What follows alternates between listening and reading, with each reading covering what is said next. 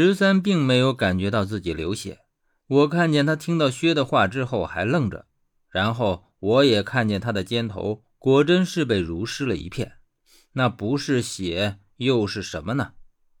十三见我盯着他的肩膀在看，这才扭过头去。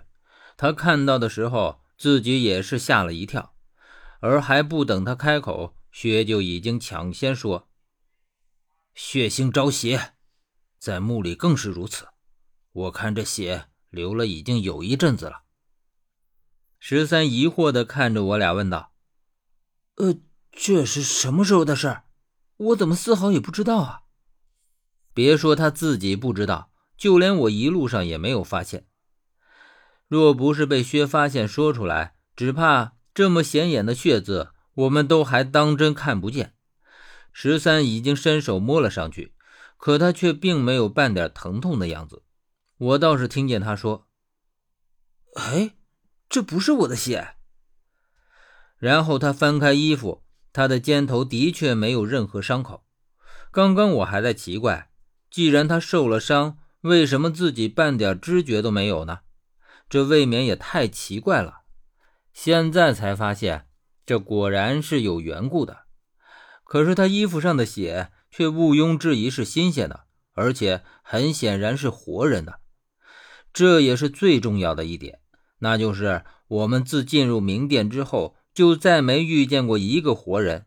这又是哪来的活人血呢？于是，我和薛的目光都聚集在了十三的身上。十三也是一脸的不解。在经历了短暂的思索，却得不到任何结果之后，这件事就算是这样无疾而终了。可是他却像是一根刺，扎进了每个人的肉里，怎么想怎么不舒服。而且他更像是一个阴影，在每个人的心头都厚厚的蒙上了一层。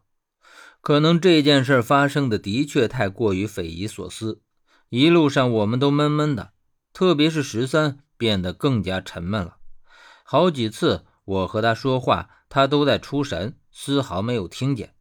叫了好几遍才反应过来，我不知道他究竟是怎么了，一路上都是这样，好像心神被什么勾去了一样。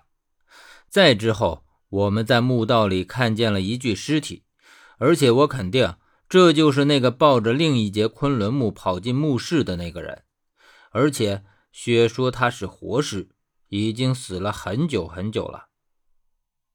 果真，在他的身上我看到了许多尸斑。这是活尸所特有的，只是我却在他的脸上看到了一个很熟悉的记号——奖。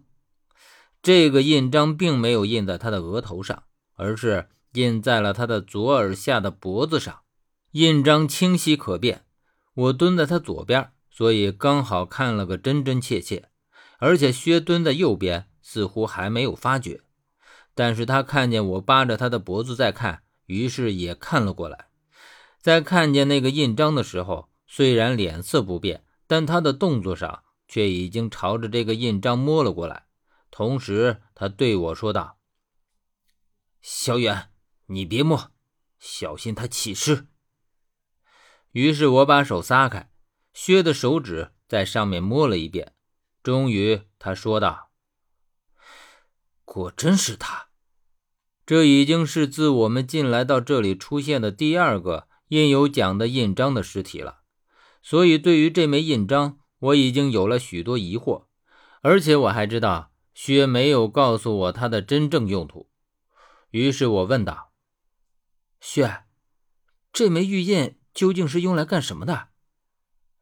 可是薛却直接忽视了我的问题，他只看着尸体，眼睛盯着尸体脖子上的印章一动不动，像是失了神一样。我心里攥着蒋的玉印，温润的玉石摸上去甚是舒服。可是我的心里却是五味杂陈，而且已经有了一种很不好的猜测：玉印可以控制活尸。这并不是我的胡想。我觉得在石门之前，阴兵跪伏在薛面前，就是动用了玉印的缘故。蒋有一枚玉印，那么薛为什么没有？果真。我看见薛从口袋里掏出了什么东西，看清了才发现，并不是玉印，而是一枚和玉印差不多大小的金印。这枚金印，如果乍一看的话，我是认识的，和在明店里王大头拿着的那个一模一样。这是王大头拿着的那枚。薛摇摇头说：“哼，他拿的是假的。”的确是这样。我理了理时间的先后顺序，早在石门之外，薛就已经有了金印，所以到了明殿里之后，王大头手里的自然就是假的无疑了。可是，王大头明明知道薛已经有了一枚金印，为什么还要拿着一枚假的来骗他呢？我仔细回想了当时他们之间的谈话，唯一的解释就是王大头并不知道薛身上带着金叶。而他以为薛来玄鸟墓中就是为了来寻找金叶，那么就可以进一步推测，薛的金叶曾经丢失过，而且王大头知道这件事儿。